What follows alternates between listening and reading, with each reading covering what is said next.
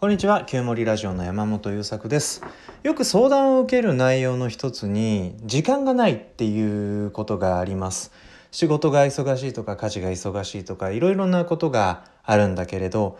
とにかく自分がこれやりたいな例えばギターを弾きたいなとか新しいことを勉強したいなっていうことを思った時にでも時間がないので始められないんですとかそもそも新しいことを始める以前に今やらなきゃいけないと思って抱えていることをやりきれてないとか、まあ、とにかく時間がないっていうことについて悩んでる方かなり大勢いらっしゃいます。で僕もうんとどれぐらい前かな？1年 1, 1年前はもう大丈夫だったかな？23年前3年前はまだだったかな？34年ぐらい前にはやっぱり僕もね時間のない人でした。仕事もやり始めたばかりだったし慣れないし実は始めてみて気づいたけどあまり得意でない仕事もえ作業も多い仕事だったのですごくそこに時間がかかってしまっていたこと。それから割と僕は家事に、まあ、参加するっていうと不思議な言い回しだなと思うんだけれどとにかく家のことには積極的に関わっていたいという信念があるのでそのことを2つやっているともうあとは寝て飯食うだけみたいな感じ、感覚だったんですよね、当時は。で、その状態から、えっ、ー、と、今いくつかの複数のプロジェクトを回しながら、家事、育児やりながら、当時より明らかにやってる、処理してるタスクは増えたんだけど、それらをかなりストレスなくもちろん浮き沈みはねあるんだけど人間だからでもその中でかなり自由な時間を作るっていうことができるようになってきたその中で気づいたことっていうのがすごくたくさんあるんですよ。で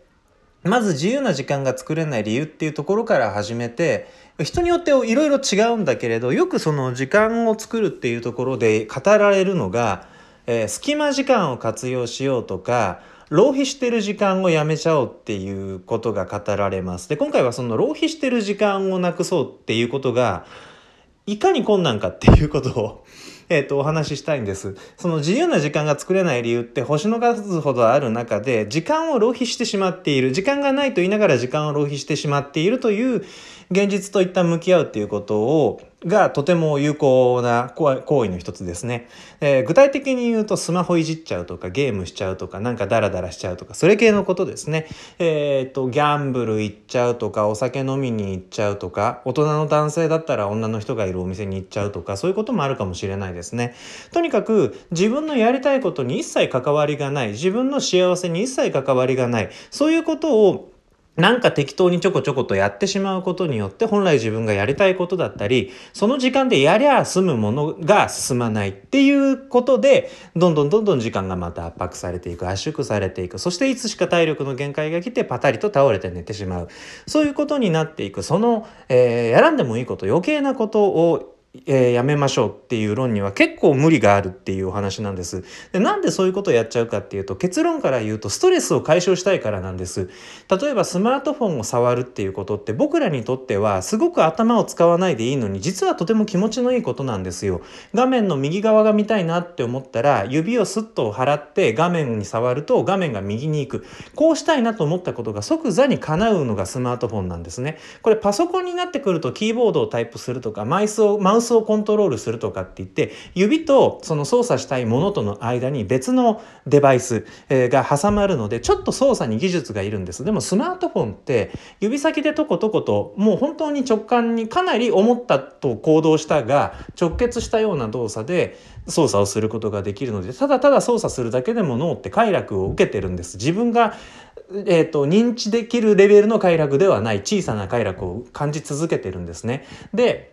えっと、ストレスを解消するにはカウンターとしてそういうちょっとした快楽をぶつけたいっていう欲求がどこか僕らにはあるもので自分が、えっと、余計なストレスを感じ続けている限りそのうんとストレス解消としての快楽を補充し続けたいという衝動からは逃れられないわけです。なのでストレスその原因そのものを断つ行為を始めようっていうのがまずは、えっ、ー、と、スタートラインかなと思います。あ、いや、他にはある、他にもあるんですよ。その、例えば自分がどんだけ無駄な時間を過ごしているかっていうのを、えー、可視化していくこと。あ例えばね、よく、その、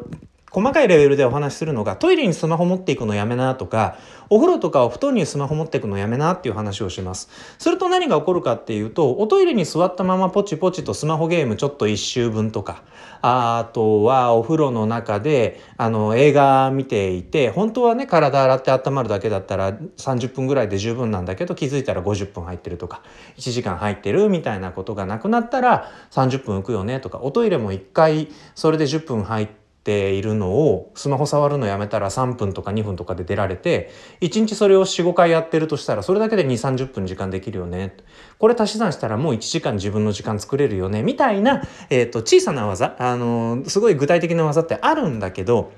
でもそこでスマホ触っちゃうとか、えーと何かストレス解消の行為をしてしまうおそもそものストレスって残るじゃん。それをしてしたところで。だからそこのストレスが大きくなってくるとまたどこかで自分をコントロールできなくなっていくっていうことが起こっちゃうのね。だからそもそものストレスの原因となることが何かということを洗い出してそれを私の人生から取り除くにはどういうことをしていけばいいかなということに取り組むということはえーと、具体的な直近の自分の無駄な時間を削除して削っていくとか、えー、自分が元気になることをしていくとかっていうことと同時並行で進めていくってことがとってもとってもとっても大切だと思うんですよ私。で、えっ、ー、と、これは人によって違います。はっきり言って違います。あの、アドラー心理学のアドラーさんは、すべての人間の悩みは人間関係であるって言ってます。で、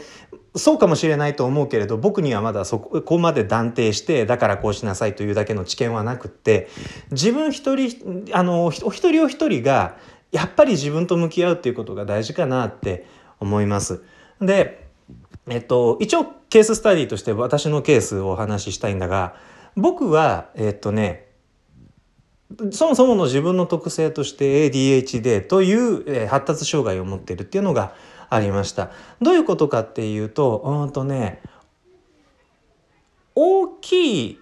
プロジェクト例えばこの調査のレポートを書きます目的はこうですそのためにああしましたそで分かった方からこういう道筋を立ててああいうことをクライアントに報告しますみたいな大きな線を描くのがねすごい苦手なんですよ。その小さいことにものすごくぐっと意識が集中してしまってそこにこだわってしまって大きい道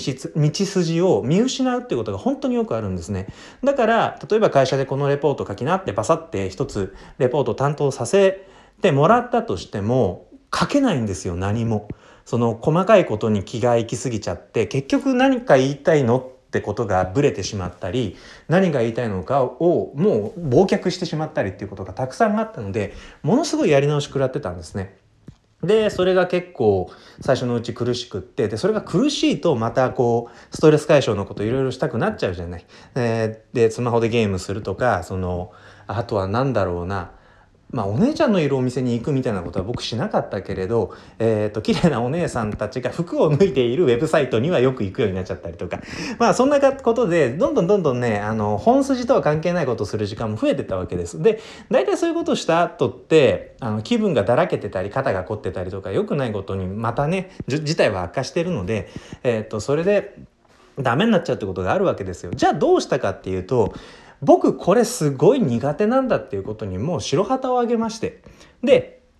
うちは幸い僕と上司ボスの2人のちっちゃい会社だったんで上司のところに行って「すいません」って「僕もうこれめちゃくちゃ苦手みたいです」だからどういうふうなもの情報をまとめていけばいいか地図を作るところまで一緒にやってくれませんかって向こうが一緒にやろうかって言ってくれたこともあればこちらからお願いしたいです。もう少し詳しくもう少し詳しめにっていうふうに突っ込んでったみたいなこともありました。それであとは持って帰ってやるだけ。一個一個その細かいことにこれはこうこれはこうってクリアしていけばなんとか形ととしてはまとまっていくっていう状態に持っていくっていうことをしてかなりえーと、僕のストレスは解消されていきます。でその後自分が、えーと、ADHD だということが正式に発覚してね病院で分かってそれを社長に伝えたって後からじゃあそもそもそういう仕事は君に向かないんだからやめとこっかって言ってその仕事が、えー、手離れして別のことあの僕の得意なことをやるっていうことが始まったわけです。そんな風にして自分がそもそもどんなことから大きなストレスを受けているのかということを見抜きでそれに対して対抗策を打っていくということをコツコツやっていくっていうことがあるとと少しずつ、えー、自分が無駄に時間を使ってしまうっていうことが減っていくと思われます。ということでちょっと時間なくなっちゃったので今日はこの辺で終わります。最後まで聞いてくださってありがとうございました。また次回の放送でお会いしましょう。